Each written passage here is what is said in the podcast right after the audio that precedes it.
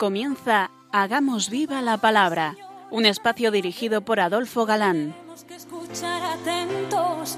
En tu palabra, Jesús, está el mensaje, el del amor, el de andar despiertos. Cuando no tenga sentido la tristeza, en nuestra historia andemos como ciegos.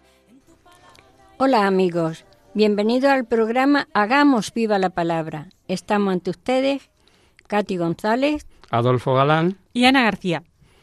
Es para nosotros un placer estar ante estos micrófonos de nuevo para compartir este tiempo en vuestra compañía, intentando, como dice el título, título perdón, de nuestro programa, hacer viva, vida la revelación contenida en la Biblia, hacer viva la palabra.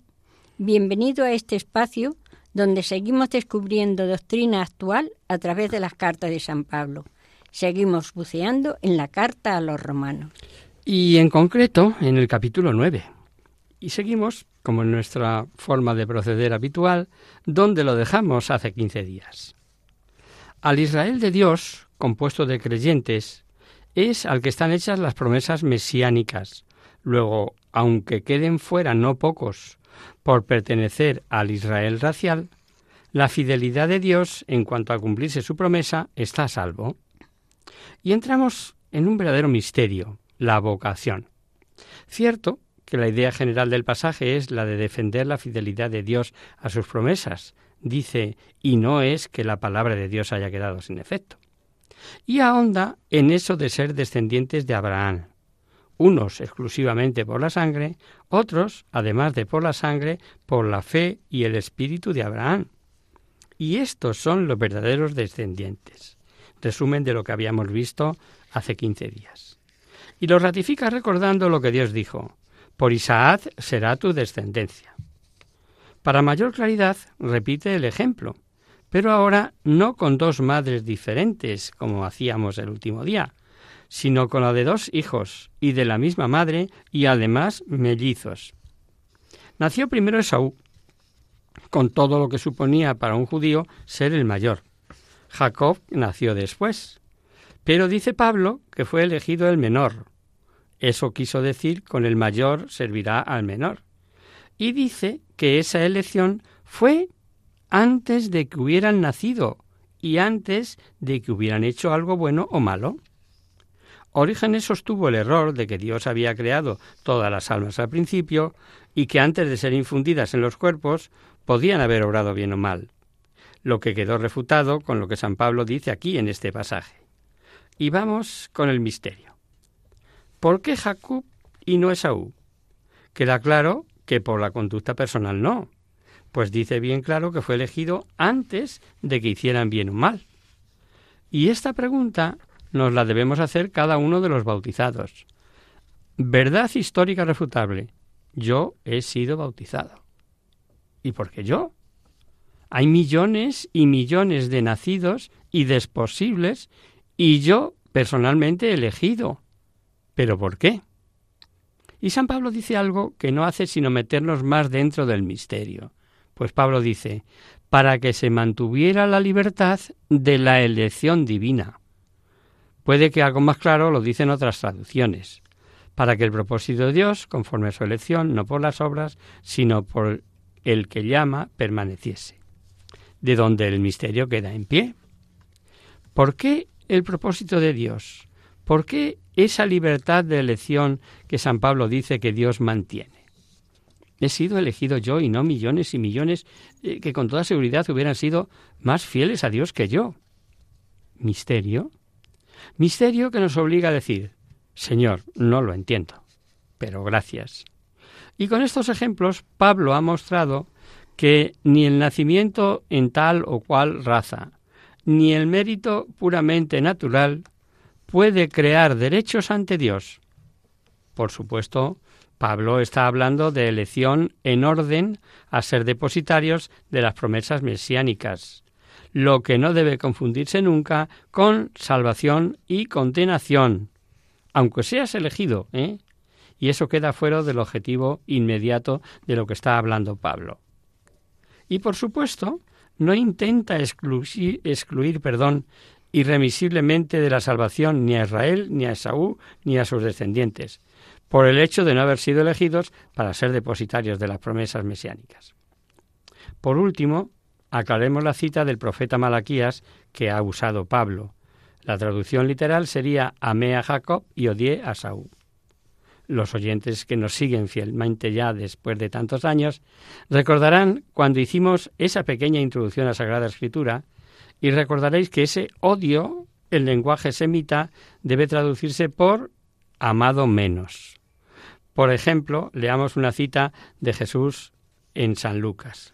Si alguno viene en pos de mí y no odia a su padre, a su madre, a su mujer y a sus hijos, a sus hermanos y a sus hermanas y hasta su propia vida, no puede ser discípulo mío. Amigo, la explicación está en el lenguaje. El lenguaje hebreo no tiene adverbios de cantidad, como nosotros tenemos para designar más o menos.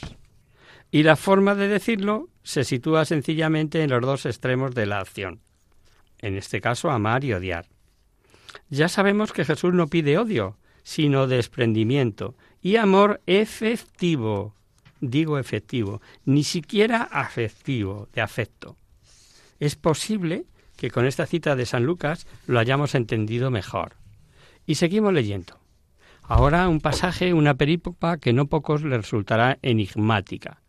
Nos obliga a recordar esas reglas que todo lector de la Biblia no puede olvidar. Primero, que más que lo que dice, intentemos ver lo que quiso decir el escritor. Segundo, a quiénes se dirige y por qué. Y tercero, importantísimo, la Biblia no puede contradecirse. Leamos. ¿Qué diremos, mm. pues? ¿Qué justicia, injusticia en Dios?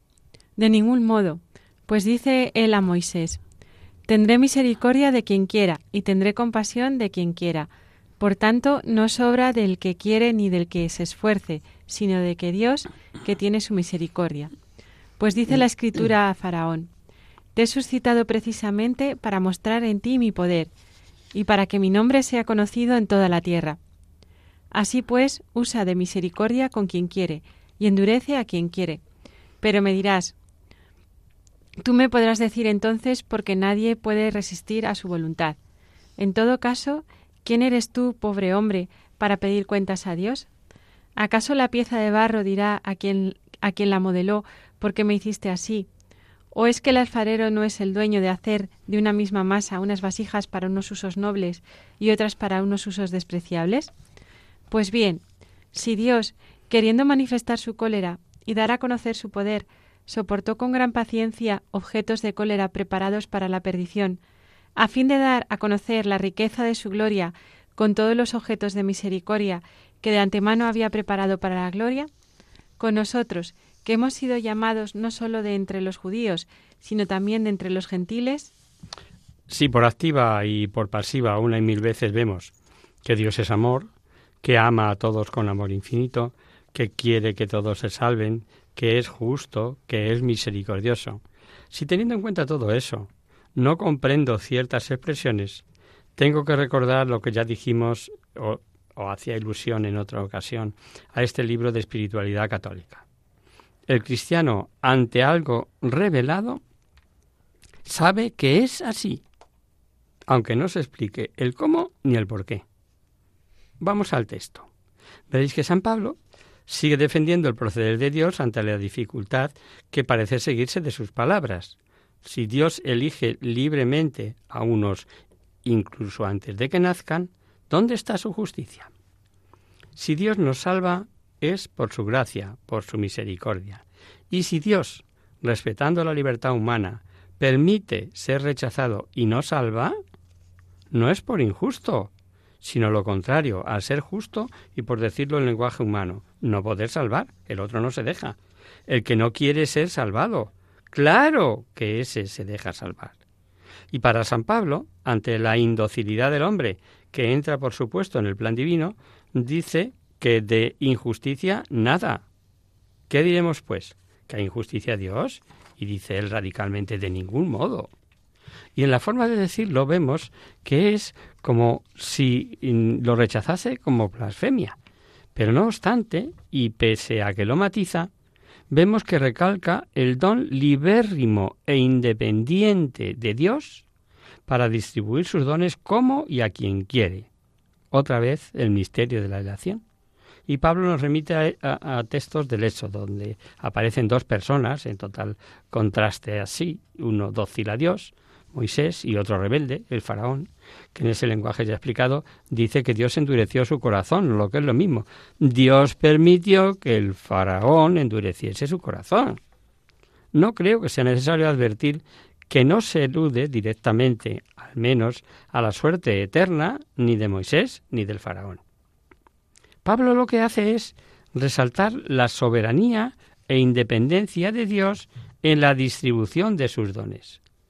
Si alguno interpreta esta independencia falsamente, como si la libertad humana no contase para nada en el negocio de la salvación, tenga en cuenta que la intención de Pablo no puede ser esa, pues él mismo y en esta carta y otras enseña que Dios quiere que todos los hombres se salven.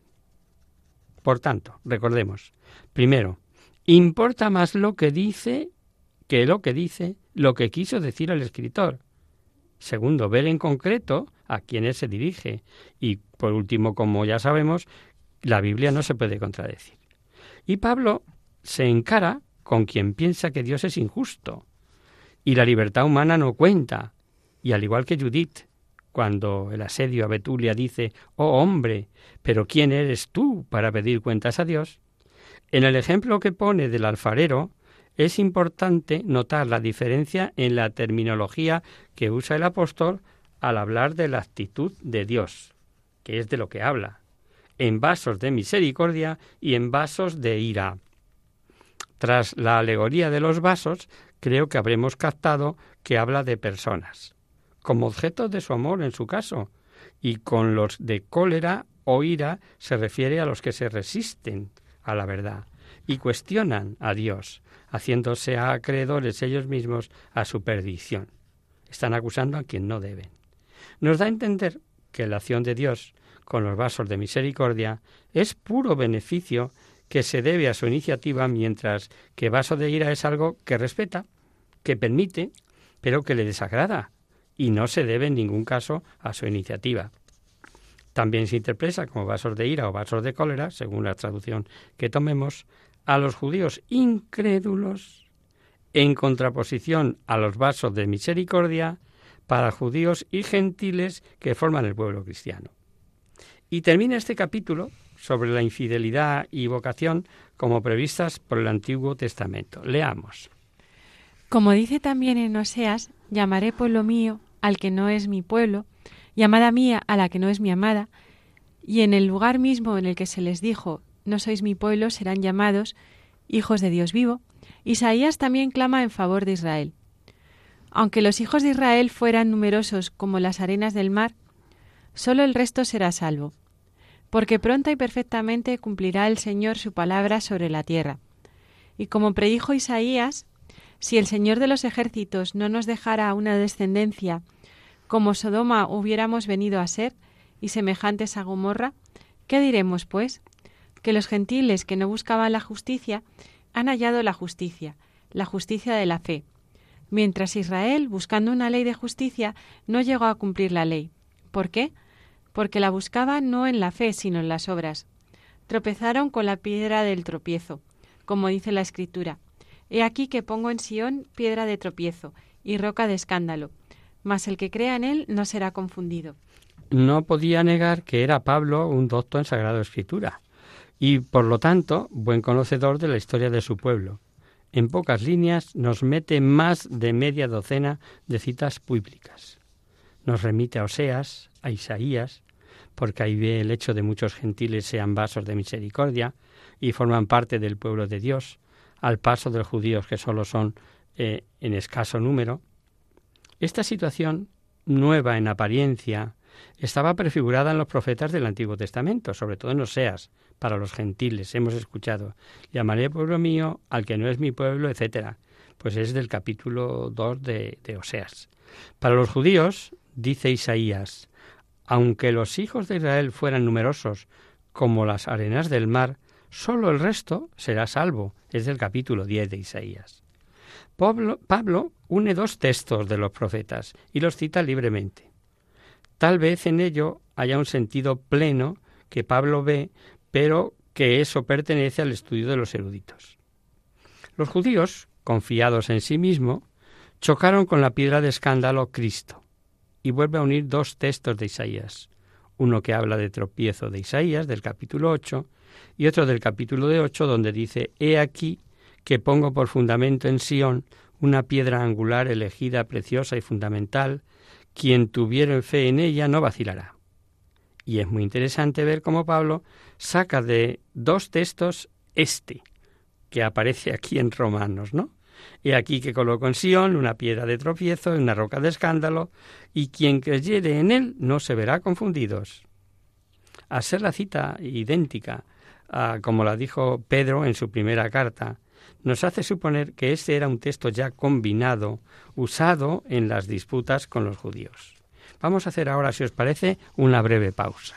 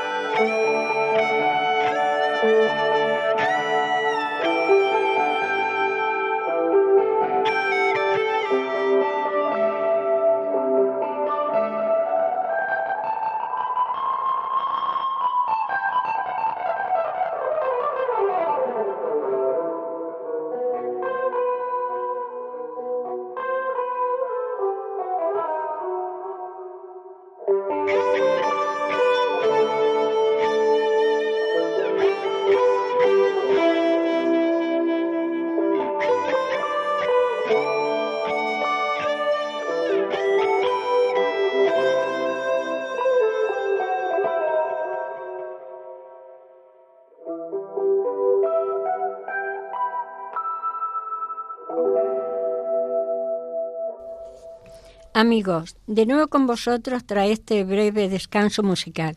Os recordamos, queridos oyentes, que sintonizáis el programa Hagamos viva la palabra. Si queréis contactar con nosotros vía correo postal, lo podéis hacer a Radio María, Paseo Lanceros 2, primera planta, 28024, Madrid. Y si preferís el correo electrónico, hagamos viva la palabra arroba radiomaria.es. Para los que os acabáis de incorporar, deciros que estamos desmenuzando la carta a los romanos. Leíamos antes del descanso el final del capítulo 9. He aquí que pongo en Sión piedra de tropiezo y roca de escándalo, mas el que crea en él no será confundido. Evidentemente, esa piedra de escándalo es Jesucristo. No podían concebir un Mesías humilde y menos aún muerto en cruz y lo que para los cristianos era roca de salvación, para ellos es eh, piedra de escándalo. Para los más avanzados en estudios bíblicos diremos que para el profeta esa piedra era la fe en Yahvé y en sus promesas de salud, punto de apoyo de la vida de todo Israel. Si ahora son textos aplicados a Cristo y que San Pedro echó en cara a los jefes de Israel cuando lo retuvieron, no sé si recordáis. Él es la piedra que vosotros, los constructores, habéis despreciado y que se ha convertido en piedra angular. porque no hay bajo el cielo otro nombre dado a los hombres, porque por el que nosotros debamos salvarnos. Tenemos sin duda un sentido pleno de esos que surgen de vez en cuando en la escritura. Sí, amigos, Cristo es la piedra angular. No se puede construir una comunidad si no es con ese cimiento. San Pablo, decíamos, ve, y así lo dice, la culpa que tienen los judíos al no querer reconocer la justicia de Dios, aunque estaba a su alcance, y a los que tan solo se les pedía no rechazar, se les pedía creer. Y le duele a Pablo, que ama tantísimo a su pueblo y vuelve a, los dos medios de aspirar a la justicia, o por fe, medio elegido por Dios, o por la ley con la que pretendían los judíos conseguirla. Leamos del capítulo 10 los primeros versículos. Hermanos, el anhelo de mi corazón y mi oración a Dios en favor de ellos es que se salven. Testifico en su favor que tienen todo celo, tienen celo de Dios, pero no conforme a un pleno conocimiento. Pues desconociendo la justicia de Dios y empeñándose en establecer la suya propia, no se sometieron a la justicia de Dios, porque el fin de la ley es Cristo, para justificación de todo creyente. En efecto, Moisés escribe acerca de la justicia que nace de la ley. Quien la cumpla vivirá por ella. Mas la justicia que viene de la fe dice así, No digas en tu corazón quién subirá al cielo, es decir, para hacer bajar a Cristo, o bien quién bajará al abismo, es decir, para hacer subir a Cristo de entre los muertos. Entonces, ¿qué dice? Cerca de ti está la palabra, en tu boca y en tu corazón. Es decir, la palabra de la fe que nosotros proclamamos. Porque si confiesas con tu boca que Jesús es, Señor y crees en tu corazón que Dios le resucitó de entre los muertos, serás salvo. Pues con el corazón se cree para conseguir la justicia, y con la boca se confiesa para conseguir la salvación. Porque dice la Escritura, todo el que crea en Él no será confundido, que no hay distinción entre judío y griego, pues uno mismo es el Señor de todos, rico para todos los que le invocan, pues todo el que invoque el nombre del Señor se salvará. Preciosa la cita que nos acaba de leer Ana, porque es un compendio, o sea, si alguien tiene dudas y está hecho un lío, si no sabe por de dónde tirar, aquí tienes la fórmula. Si confiesas con tu boca que Jesús es el Señor y crees en tu corazón que Dios le resucitó de entre los muertos, serás salvo. Y punto. No hay más que explicar.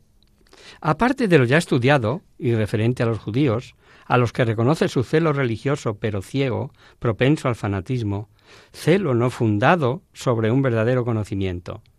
Dicen los profesores jesuitas en su Biblia comentada, y a propósito de este pasaje, que cuando el celo religioso se convierte en fanatismo sectario, el centro de gravedad pasa de Dios al hombre.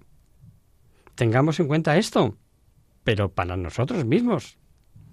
¿Cuántas veces intentamos doblegar a Dios? Queremos que quede sujeto a nuestros planes, a nuestros puntos de vista, que sea como yo lo he pensado, que ocurra como yo lo he previsto, como yo quiero. ¿Veis dónde está el centro de gravedad? Queremos ser el centro nosotros. Y Pablo ora por los suyos, muestra el afecto que les tiene y cómo sufre su corazón. También vemos el valor de la intercesión por medio de la oración de unos por otros. Pablo argumenta que Moisés ha dicho que la ley, que, para conocerla no es necesario subir al cielo o atravesar los mares.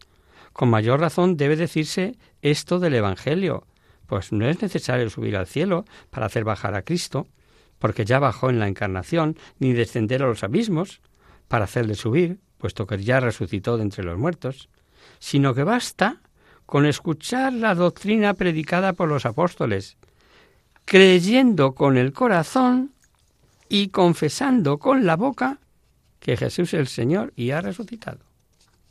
Por la forma de tratar el texto, este que es de Deuteronomio, podemos pensar en una acomodación de Pablo. Pero autores de la talla de Ricciotti o Lagrange, por ejemplo, creen que Pablo da un sentido pleno a los textos mesiánicos. No olvidemos que el versículo, el versículo 4 dice, el fin de la ley es Jesucristo. Y las expresiones creer con el corazón y confesar con la boca señalan claramente ese doble aspecto, interior y exterior, que ha de revertir, revestir la fe cristiana. Hay algo en este capítulo que es de sumo interés a los cristianos. Podemos decir que se trata de algo esencial en la confesión cristiana. El señorío de Jesucristo. Ya se comentó algo sobre el título de Señor dado a Jesucristo y de cómo para reconocerlo como tal ha de mediar el Espíritu Santo. Ahondemos un poco en esto, porque es una demostración clara de la divinidad de Jesús. Dice el Salmo 8, Oh Yahvé, Señor nuestro. En la visión de Isaías vio, dice, sentado el Señor Yahvé en un tono excelso. La respuesta que dio Jesús a aquel doctor de la ley que quiso tentarle fue, amarás al Señor tu Dios, y contestaba de acuerdo con el Deuteronomio, igualmente en las tentaciones, Jesús despachó a Satanás con esta cita bíblica que dice, no tentarás al Señor tu Dios. Hay más citas, pero creo que con estas dos nos vale. No es extraño que Isabel, ante la visita de María, sintiéndose llena del Espíritu Santo, como dice el texto, dijese, ¿De dónde a mí que la madre de mi Señor venga a mí? Pues si Señor es título para Yahvé Dios, y vemos también que es usado en el Nuevo Testamento para Jesucristo, es que Jesucristo es Dios, igual al Padre. Una prueba de que no consiste en saber textos.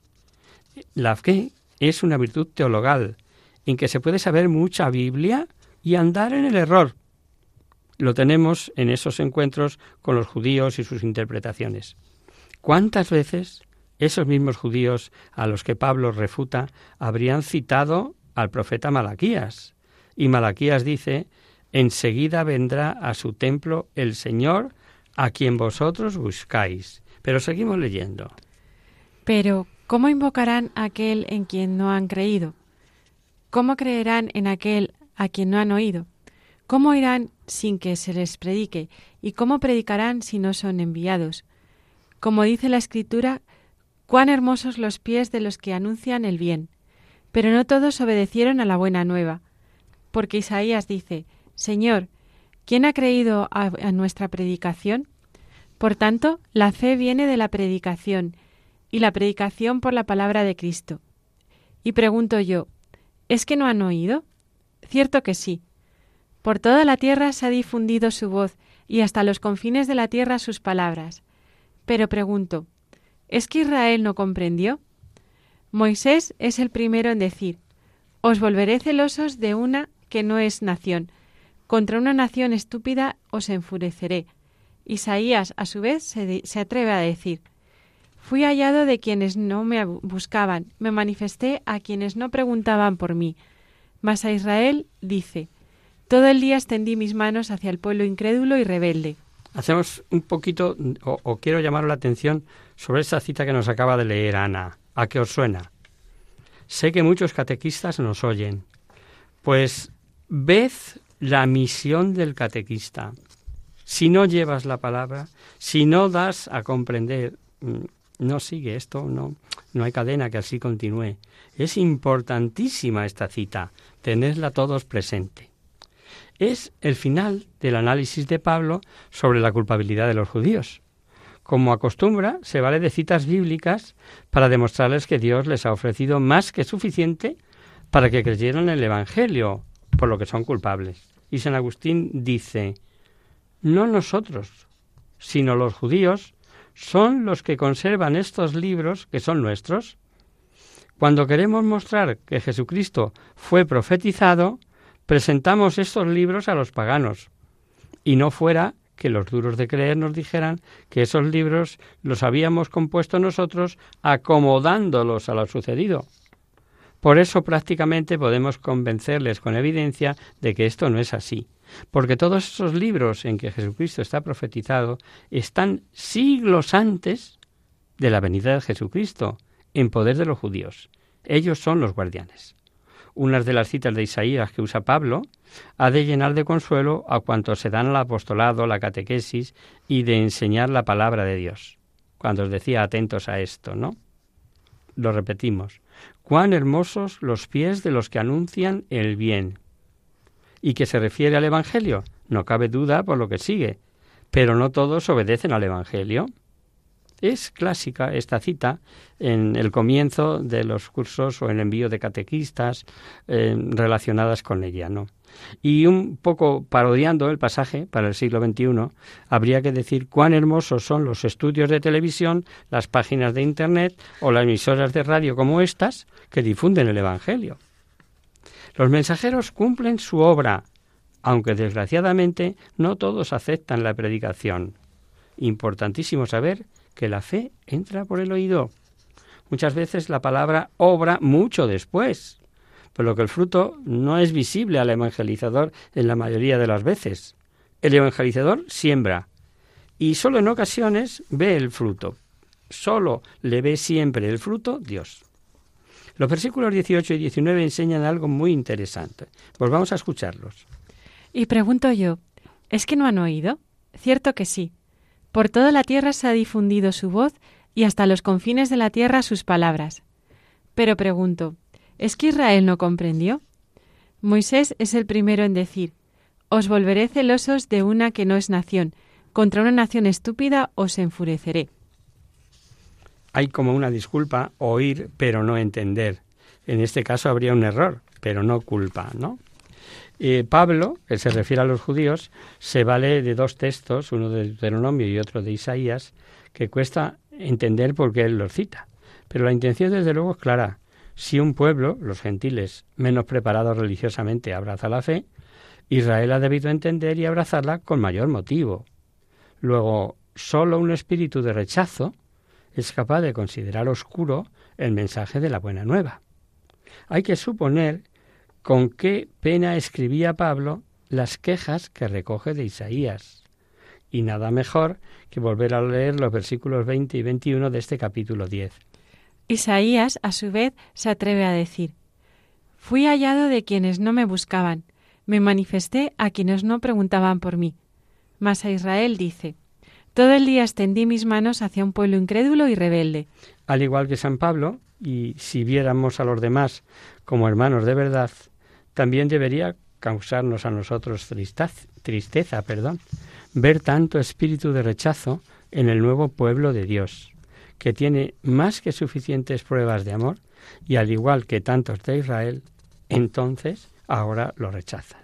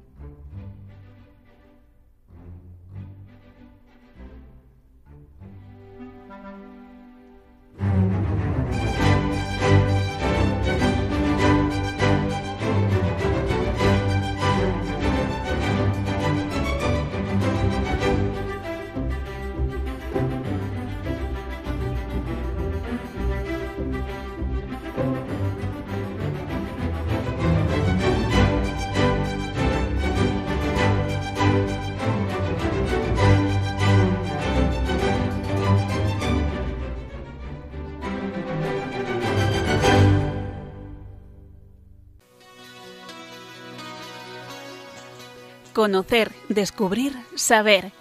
En Hagamos Viva la Palabra. Comenzamos nuestro espacio de conocer, descubrir, saber, y siguiendo con la explicación sobre valores en una sociedad que en general carece de ellos o brilla por su ausencia y sabiendo que resultan útiles a todos, pero en particular a padres y educadores, hoy abordamos un nuevo tema, el aprendizaje. Eh, si aunque no lo parezca, se trata de valor de aprender. Aprender supone un trabajo permanente que dura toda la vida. A través del estudio y de la reflexión y de las experiencias vividas podemos obtener habilidades y conocimientos que nos permitan superar los obstáculos de la vida. Cuantas más herramientas poseamos, más eficazmente resolveremos los problemas con lo que nos encontramos. Seguro que conocemos a alguna persona que es capaz de sacar conclusiones rápidamente y que tiene respuesta y explicación para cualquier asunto. O sea, como si supiera de todo. No obstante, sin quitar mérito a las actitudes personales, la capacidad de relacionar hechos, conocimientos y experiencias para tener un criterio bien formado y dar una respuesta oportuna y acertada en cada caso es producto del aprendizaje. Y eso que está al alcance de todo, no siempre lo hacemos. Efectivamente, no siempre lo hacemos.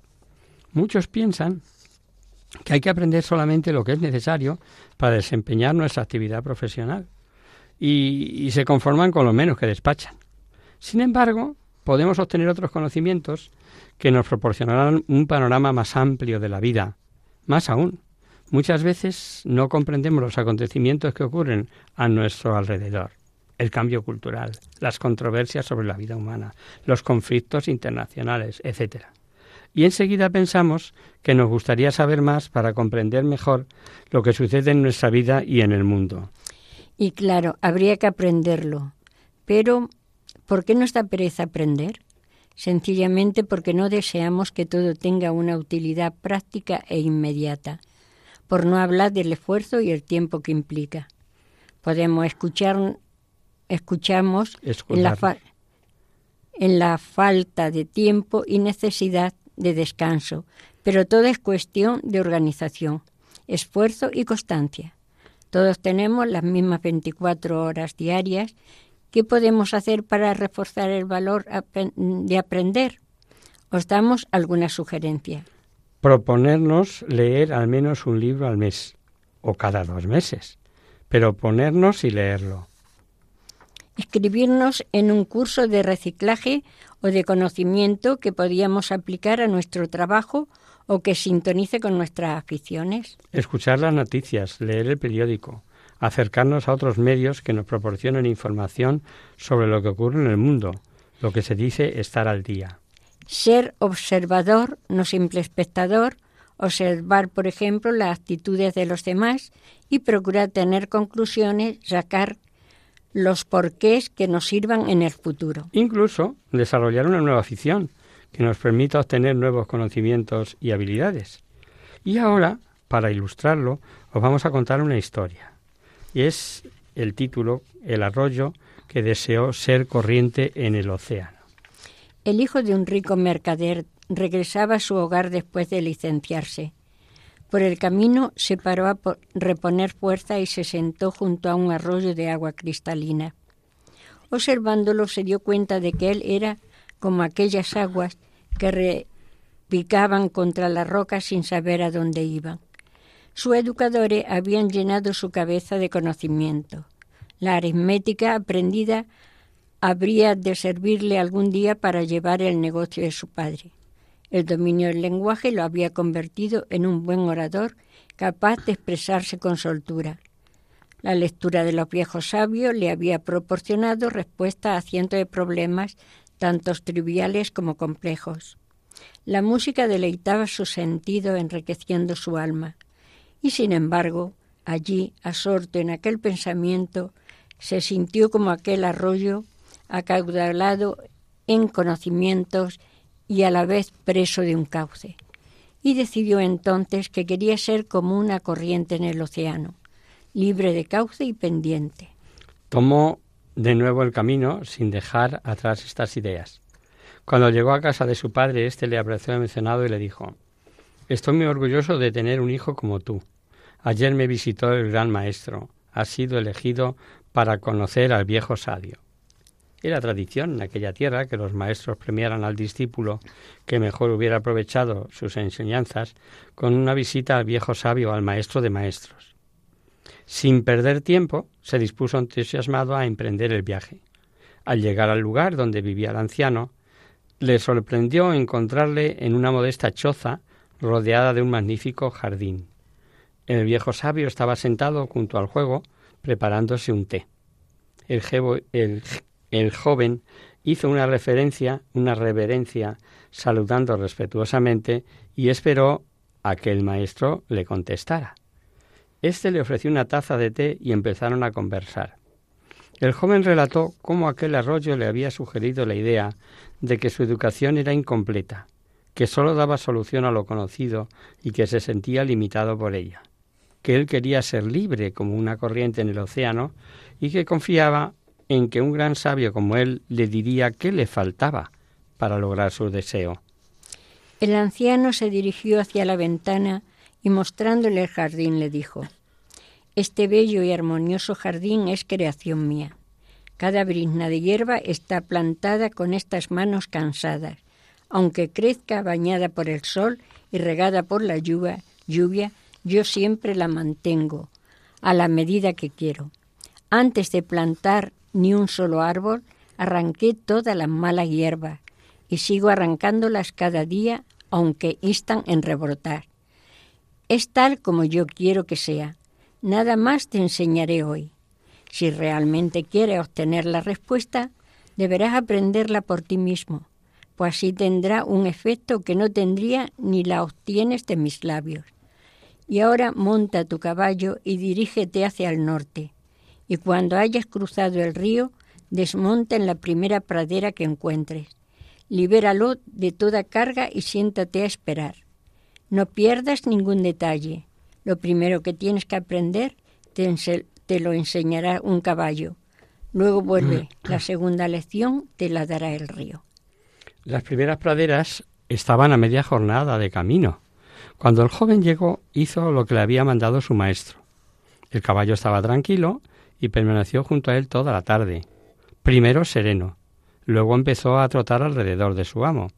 Finalmente relinchó y desapareció al galope en la llanura.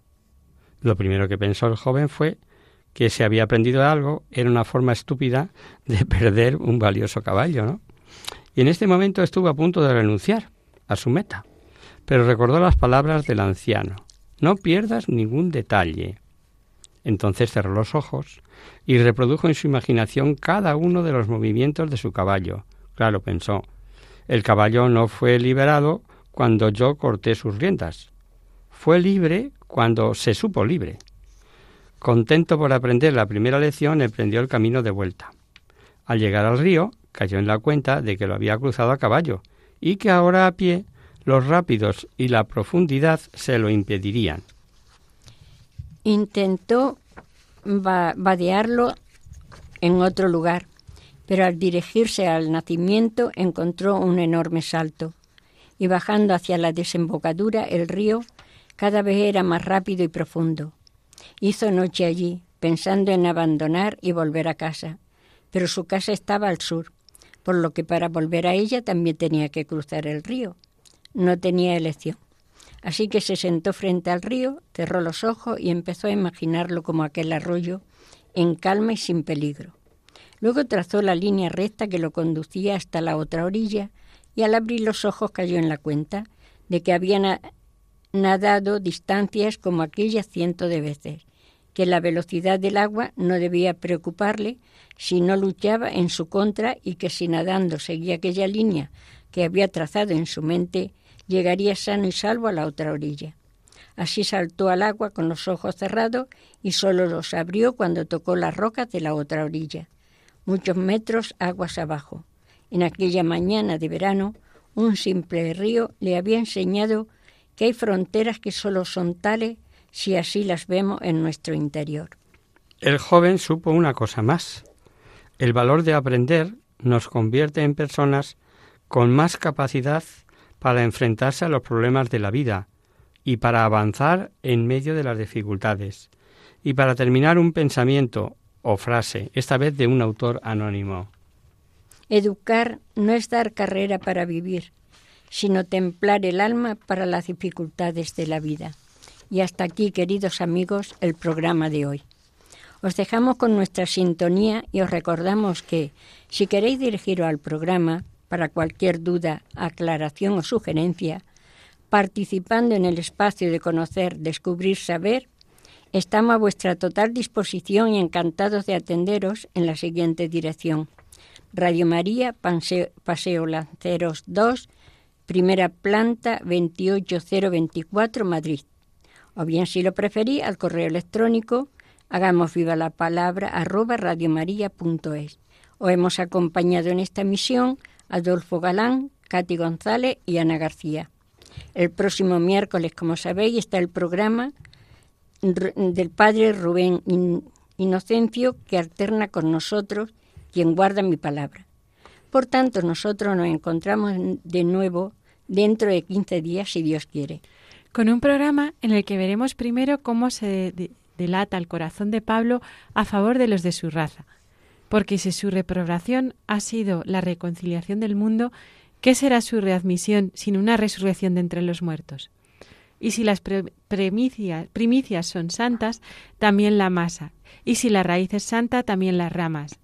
Y después nos exhorta a que ofrezcamos toda nuestra persona como víctima agradable a Dios. Hasta el próximo día, si Dios quiere. Hasta dentro de 15 días. Hasta una próxima emisión, amigos.